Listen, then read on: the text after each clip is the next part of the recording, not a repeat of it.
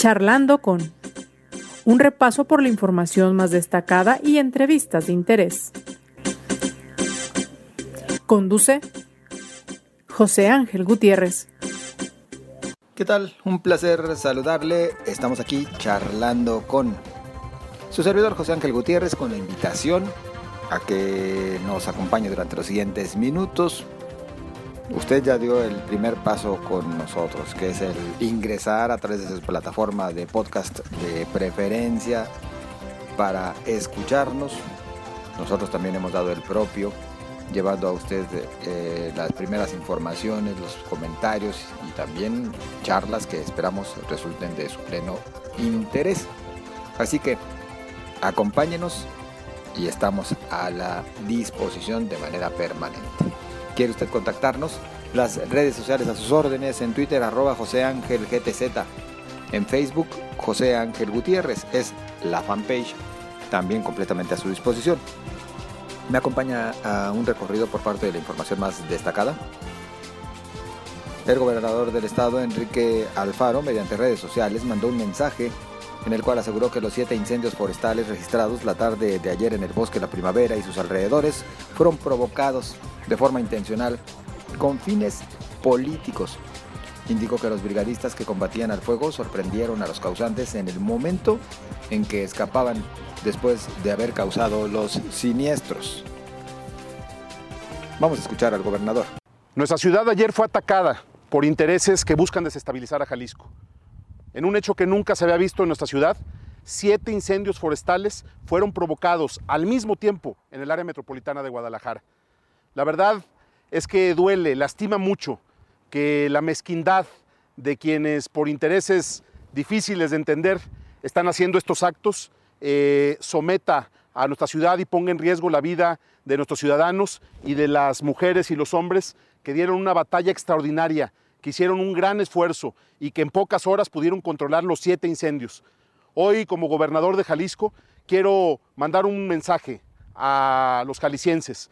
Quiero decirles que lo que estamos viviendo no puede explicarse de otra manera que a partir de la lógica de que intereses muy puntuales, muy específicos, están tratando de generar una agenda política con temas que son verdaderamente riesgosos para nuestra ciudad. Siete incendios que no se pueden explicar de otra manera. Hubo eh, inclusive eh, por parte de nuestro personal de protección civil, la detección de personas que estaban ahí en el incendio en el momento de que arrancaron. Tenemos imágenes inclusive eh, que nos hacen sostener que estos incendios fueron provocados. Y ojo, no provocados para la producción agrícola, no provocados por intereses inmobiliarios. Estamos hablando de zonas en las que eso no puede pasar. Estamos hablando de incendios provocados con otra intención. De los siete que sucedieron ayer, curiosamente, cinco fueron en Zapopan. Por eso, el día de hoy queremos mandar un mensaje a quien corresponda, porque se acordó en la mesa de seguridad hoy en la mañana, en la mesa en la que estamos todas las instancias de seguridad, que se van a presentar las denuncias ante la Fiscalía para iniciar una investigación a fondo, para dar con los responsables de estos hechos. En esta semana se espera que arranque la vacunación anti-COVID-19 para mayores de 50 a 59 años de edad y mujeres embarazadas mayores de 18 años y con más de 9 semanas de gestación en varios municipios de Jalisco, por lo que es importante que se registren en la página mivacuna.salud.gov.mx para tener un mejor control y orden en la aplicación del biológico. Los casos de dengue en el estado de Jalisco en el año 2020 se presentaron en 60% fuera del área metropolitana de Guadalajara, señaló el secretario de Salud del estado en Jalisco, Fernando Petersen Aranguren. Agregó que actualmente los casos referentes a esta enfermedad han disminuido más de 80% en relación a los datos del año pasado. Ante el aumento de los precios de la tortilla en todo el país, es urgente aplicar un subsidio para favorecer a los que menos tienen, asegura el presidente de la Unión Nacional de la Masa y la Tortilla, Antonio de la Torre.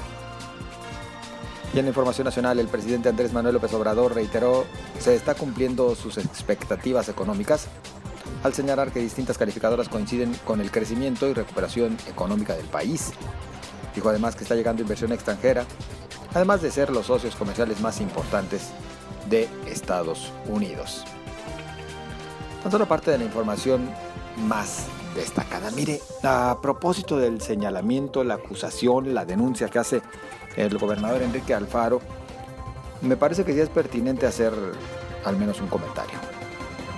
Qué terrible si se está presentando esta situación. Es decir, que hayan quienes estén llevando a cabo actos vandálicos y peor como estos que se han registrado, en los que se vieron incendios forestales, no solamente en el bosque de la primavera, sino también en el del Nixtiquil y en el Centinela, asentados todos estos en Zapopan, siete en una sola tarde se reportaron. Por una parte, insisto, si es ya de por sí un hecho eh, provocado, pues merece la descalificación y la persecución de los responsables y el castigo de los mismos. Esto indudablemente. Lo que mm, deja algunas inquietudes pues es el hecho de que los brigadistas sí sorprendieron de alguna manera a los causantes, pero no hubo la reacción, no por lo menos la reacción que se requería por parte de las autoridades para que fueran detenidos estos sujetos, los causantes de los siniestros. Lo mínimo que hubiéramos esperado es que si se les encontró, pues la autoridad hubiera tenido esa capacidad para reaccionar a tiempo, detenerlos para iniciar con el respectivo castigo y para dar con la verdad de por qué están actuando de esta manera. Si nos quedamos nada más con el hecho de que los vieron, pero nadie hizo nada, pues me parece que la pinza no se cierra y por el contrario, todo se queda, así como la presunta intención que acusa el gobernador, pues también la misma, eh, es decir, la intención, así como la acusación, pues se quedan en el ámbito de las conjeturas y de las conjeturas más relacionadas con lo político, y cuando hablamos de este tipo de situaciones, pues eh, al ciudadano lo que menos le interesa es lo político. Le interesan los hechos. Y la verdad es que se quiere ver castigo para quienes están actuando de esta manera, sea con fines políticos o con intereses económicos. Castigo es lo que se exige. ¿O usted qué opina? Acompáñenos a lo siguiente. Está prometiendo una tonalá bien chingona eh, así es como está señalando en todo su planteamiento el candidato del PRI a la presidencia municipal tonalteca, Osvaldo Bañales. ¿Cómo estás, Osvaldo? ¿Qué tal, José Ángel? Qué gusto saludarte a ti y a tus radioescuchas. Pues eh, gracias a ti por acompañarnos así de contundente.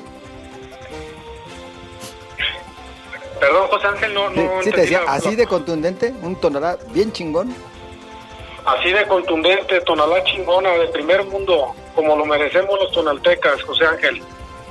¿Por qué eliges ese eslogan y a qué te refieres con lo que le hace falta a Tonalá para ser de primer mundo? Más que un eslogan es el sentimiento de un pueblo que hemos crecido marginados, olvidados, ninguneados y hoy ese sentimiento nos une a todos en un más que en un lema de campaña, más que en un eslogan, en un sentimiento que se resume en decirle adiós, adiós a Tonalá ninguneada y bienvenidas a Tonalá chingona. Y chingona es tener una Tonalá mucho mejor que lo que hoy tenemos. Hoy Tonalá está rota. Hay inseguridad, escasez de agua, la ciudad está sucia, las calles no reciben el mantenimiento, faltan obras importantes, el gobierno no atiende las necesidades prioritarias, no hubo apoyos en la pandemia, Tonalá está rota, nuestros artesanos están olvidados, fueron criminalizados, los comerciantes igual. Por eso hoy lo que nos une a todos, aquí y ahora, es ese sentimiento de tener una Tonalá chingona, José Ángel. Oye, Osvaldo, pues sí, todos los requerimientos se conocen. Eh, la bronca es cómo y con qué hacer las cosas cuando sabemos una de las principales adolescencias de Tonalá pues tiene que ver con factores presupuestales y con una deuda enorme que viene arrastrando. A ver, José Ángel, primero preguntar a ti a los radioescuchas si 1.550 millones de pesos son pocos en un año para comprar las luminarias que faltan, para comprar 100 patrullas que requerimos en Tonalá, para elevar el estado de fuerza de llegar a mil policías que son los que requerimos. Me pregunto si 1.500 pesos que vale una tonelada de asfalto para empezar a tapar baches es mucho para 1.550 millones de pesos. El servicio de deuda que se tiene por año se pagan 170 millones de pesos. Ahí réstale de los 1.500 millones de pesos, o sea, servicio de nómina 700 millones de pesos. Y la entre nómina, servicios, partida mil y lo demás, pues sí, te, te quedan 550 millones de pesos. 550 millones de pesos serán pocos para comprar las patrullas, serán pocos para comprar los 10 mil focos de las lámparas que están apagadas, será poco dinero para empezar a arreglar las calles. Pues es muchísimo dinero. Solamente en tres años son 1.500 millones de pesos que bien organizados, bien administrados y bien eficientados, por supuesto que alcanza para que estemos en mejores condiciones, José Ángel. Osvaldo, ya trabajaste en la administración municipal. Tal vez una de las preguntas que sí se le vendría a la mente a los tonaltecas es decir, ¿por qué no se avanzó en esa materia cuando eras parte de un gobierno? Porque no fui presidente municipal, José Ángel. Así de sencillo, yo no he sido presidente municipal de esta ciudad. Eras el 02, ¿no? Como quien dice. ¿Perdón? Eras como quien dice no, el 02. No, no, no, no, claro, no, José Ángel. En el gobierno, los gobiernos ejecutivos no hay 02. O el presidente de México tiene 02, o el gobernador tiene un 02. No, el gobernador es gobernador. El presidente es el presidente municipal y el presidente de México es el presidente de todos nosotros los mexicanos. No hay 02 ni hay 03. Son decisiones ejecutivas que se deciden a partir de la decisión del alcalde, no de los auxiliares de la administración pública. O tú decides por la empresa en la que tú trabajas, pues decide el dueño de la empresa, tú auxilias al dueño de la empresa donde puedas trabajar, en el medio donde estés, pero no toma las decisiones financieras, ni toma las decisiones de lo que vas a hacer o vas a dejar de hacer. Eso corresponde al presidente municipal. Yo no he sido presidente municipal de esta ciudad, José Ángel. Aspiro hoy a encabezar el sueño y el anhelo de los habitantes de Tonalá de lograr tener una ciudad y servicios de primer mundo. Lo hicimos en el 2010, ahí está el Cutonalá, ahí está el Hospital Civil, que arrancamos siendo diputados, los primeros millones de pesos ahí se metieron también. Sabemos hacer las cosas en Tonalá y con el, la tierra y la arcilla logramos hacer obras de arte, ¿por qué no vamos a hacer una ciudad chingona como la merecemos? Osvaldo, ¿qué te dicen tus números? Ya cada vez más cercano el día de la elección, ¿cómo te encuentras? Los números ahí están muy claros, hoy en la conciencia y en el corazón de los habitantes de Tonalá. Hoy se aspira en esta ciudad a tener esa Tonalá chingona y eso la gente lo va a confirmar el día 6 de junio. Es el sentimiento que tenemos todos. La Tonalá chingona es para todos, José Ángel no es para Osvaldo, no es para el PRI, porque todas las propuestas que hoy, aquí y ahora hemos expresado es lo que durante años la gente de Tonalá me ha expresado que quieren que haga. Y por primera vez, lo que nunca antes nadie ha querido hacer en esta ciudad, tendrán un presidente obediente y el plan de trabajo es lo que ahí la gente me ha, me ha mandatado que hagamos una vez que entremos al gobierno. Por supuesto que hoy esta, esta propuesta es muy potente porque el PRI y la gente están fusionados, somos uno mismo. Hemos entendido que la gente manda, a la gente se lo obedece y punto así de sencillo, José. La mayoría de las encuestas te coloca en la segunda posición, en el segundo lugar rumbo a la elección. ¿Aceptas que sigues en ese segundo lugar? Mira, José Ángel, eh, la mejor encuesta es el 6 de junio. Y yo tengo otros datos, como dice nuestro presidente, José Ángel. ¿Qué te dicen tus datos? Tenemos otros datos, que la gente no se equivoca y hoy la gente nos está ordenando que ganemos y gobernemos como un 4x4, sin limitaciones, con un gobierno abierto, transparente, incluyente, donde se incorporen todos aquellos ciudadanos, José Ángel, que aspiran y que durante muchos años han querido estar en el gobierno porque tienen el perfil idóneo, no participan en ningún partido político, son académicos, son investigadores, son científicos de Tonalá, son gente de colectivos o son personas en las colonias, en los barrios que quieren trabajar en el gobierno. Y ese es el gobierno de la gente el que vamos a hacer. Los comerciantes, los empresarios, los artesanos y toda la industria que tenemos en Tonalá ahora nos dicen que quieren ser los nuevos proveedores del gobierno y que quieren ser ellos parte de las decisiones del gobierno. Por eso es que tenemos otros datos, José Ángel. Osvaldo, en el hipotético caso que no ganaras, ¿Con quién te gustaría por lo menos tratar de, trabajar al frente de la presidencia? ¿Con Sergio Chávez o con Priscila González, que también van respectivamente por Morena y Movimiento Ciudadano? Eh, José Ángel, siempre he trabajado para una persona que se llama el pueblo de Tonalá. Y seguiré trabajando para ellos, para el pueblo de Tonalá.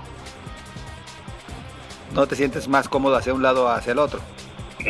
Yo he estado cómodo trabajando, yo he estado cómodo trabajando con el pueblo de Tonalá, José Ángel. Y ellos son los que van a definir el rumbo de esta ciudad el próximo 6 de junio y el rumbo hoy en el, en el corazón de los tonaltecas está muy claro qué es lo que quieren a partir del 6 de junio. Quieren amanecer el 7 de junio con el inicio de la construcción de una ciudad de primer mundo que se llama Tonalá Chingona. Osvaldo, entonces ya nos hablabas tú de la necesidad de meter mayores servicios, por lo tanto también obra pública. ¿Cuáles son otros de los planteamientos que haces a los tonaltecas, por favor, en un par de minutos? La seguridad se tiene que resolver. Transporte público de lujo y gratuito para muchas comunidades que caminan hasta 30 minutos para salir a tomar su primero de tres camiones que los lleva a su trabajo. Un refugio para mujeres violentadas, centro de conexión global para los jóvenes, centro de alto rendimiento para los deportistas, un centro de convenciones para nuestros empresarios, nuestros artesanos y nuestros comerciantes. Apoyos para todos los afectados de la pandemia, con tratamientos, medicamentos y que no falte el oxígeno constante. Y vamos a apoyar como nunca antes a nuestros artesanos porque son la joya de la ciudad, lo más importante que tenemos. Escuadrones motorizados 4x4 de paramédicos, Vamos además a hacer clínicas dentales completamente gratuitas, consultorios públicos gratuitos las 24 horas con pediatría, ginecología, traumatología y por supuesto vamos a terminar el hospital civil porque es una necesidad básica para todos nosotros. Inicia la era de las energías renovables en Tonalá, lo hicimos en el Tonalá, es autosustentable porque nuestra ciudad no debe de, entrar a esa era de las energías renovables y vamos a tener la tonalá más limpia de la historia. Sea, y por supuesto, trabajar en la economía de la ciudad, que se vuelve importante el turismo, sí, pero hay otros vocacionamientos. Hoy Tonalá participa en la innovación, la ciencia y la tecnología y es algo que vamos a potencializar para las próximas generaciones. Osvaldo, eh, algunos candidatos de otros partidos y en otras latitudes han recibido amenazas por parte del crimen en Tonalá. ¿Cómo se encuentran las cosas? Particularmente, ¿cómo lo aprecia Osvaldo Bañales? Yo no he recibido hasta este momento alguna ofensa, amenaza directa. En lo personal he insistido en que hay mucha violencia en el, en el mundo en este momento, como para todavía eh, atizarle ese tipo de circunstancias. Yo ahora sí, como dice nuestro presidente José Ángel, abrazos, no balazos. Bien. Pues Osvaldo, nosotros te agradecemos el que nos tomes llamadas, sabemos que también traes bastante actividad y algunos debates pendientes, así que por lo pronto gracias y en comunicación. Un gran abrazo a distancia, saludos a todos. Que estés muy bien, saludos. Hasta luego. Es Osvaldo Mañales, candidato del PRI a la presidencia municipal de Tonalá. En los últimos días le hemos dicho cómo está subiendo de tono y de color, así como de temperatura, el ambiente político en el Estado. Mire, tendríamos que hablar desde el hecho de que algunos o varios candidatos ya han recibido amenazas veladas o directas. El hecho de que existan por ejemplo, un municipio de Jalisco en el que se han bajado de la contienda 10 candidatos. Solamente hay dos que siguen en la misma. ¿Y por qué? Bueno, porque recibieron amenazas por parte de la delincuencia.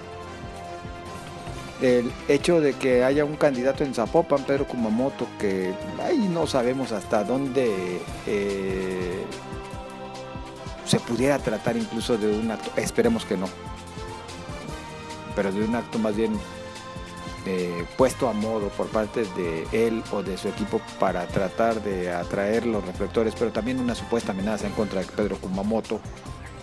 O qué decir de lo que le sucedió también a Martín López Cedillo, quien es candidato de redes sociales progresistas, a diputado eh, local por el Distrito 11 en Guadalajara, quienes también recibieron amenazas, haciéndoles ver que ya no les querían ver por ahí. Ya incluso las autoridades le contactaron desde ayer por la tarde a este candidato para decirle que se ponen a sus órdenes y para ofrecerle eh, pues el apoyo de las mismas en la investigación y en la protección de él y de su equipo. Lo mismo hicieron con Pedro Kumamoto, pero ya Kumamoto salió a decir que él no quería la protección de la fiscalía y que más bien se pongan a hacer su trabajo, es lo que les señala. Pero bueno, esto por una parte, el tema de la seguridad, que está complicado, inclusive para los candidatos. Y por la otra parte, bueno, los posibles golpeteos desde diferentes ámbitos de poder, lo cual implicaría una injerencia directa en el proceso electoral. ¿Y a qué me refiero? Bueno, por lo pronto quien también está acusando de forma eh, muy contundente por un hecho que sí aparece como grave al gobierno federal es Pablo Lemus Navarro, candidato a presidente municipal de Zapopan por Movimiento Ciudadano, quien ha advertido este día sobre una supuesta campaña de desprestigio en su contra y que será lanzada inclusive en la mañanera del jueves por parte de integrantes de Morena. Habla Pablo Lemus de que vienen demandas de embargo, auditorías fiscales, campaña mediática nacional que pudiera iniciar este jueves, insisto, desde la conferencia mañanera tal cual él lo señaló, y que parece ser que reabren investigaciones, eh, quieren abrir un proceso de auditoría de más de 6, 8 o 10 años y textualmente decía Pablo Lemos, y ahora quieren inventar a través de una campaña mediática este tipo de situaciones, pero miren, como me ven, yo no estoy ni un poquito preocupado, es lo que señalaba el candidato emesista a la presidencia municipal de Guadalajara. Yo dije Zapopan hace unos momentos, fíjese, perdón, tuve un lapsus. Candidato a la presidencia municipal de Guadalajara, Pablo Lemus Navarro. Eh, también Pablo Lemus hizo referencia, al igual que el gobernador, a los siete incendios en el bosque de la primavera del martes mismos que dijo despiertan sospechas de que son golpeteo político de Morena y también refirió textualmente desesperados porque van a perder las elecciones. Pablo Lemus fue al mercado de abastos y ahí, en esta visita, propuso generar un reglamento para ese espacio comercial que prometió no será reubicado. Pero bueno, por lo pronto Pablo Lemus anticipa, le han informado que vienen ataques en su contra y estos orquestados desde el gobierno federal. Suben de tono, estas campañas. Siguen subiendo de tono. ¿Hasta donde Esperemos que se calmen las aguas, porque aquí de lo que se trata es de conocer propuestas, de lo que se trata es de que el ciudadano salga a votar y que sea quien decida a aquellos que lleguen a los diferentes cargos de elección popular, cítese presidentes municipales, diputados locales y diputados federales, pero no con una guerra sucia que a nadie le conviene, a ninguna de las partes, y menos a los ciudadanos que es de lo que están hartos y lo han dicho miles de veces. Nos vamos, muchas gracias por su compañía. Nos escuchamos mañana y le invito a que por favor haga llegar sus comentarios en redes sociales, en Twitter, arroba José Ángel GTZ, en Facebook, José Ángel Gutiérrez, la fanpage completamente a sus órdenes. Hasta mañana.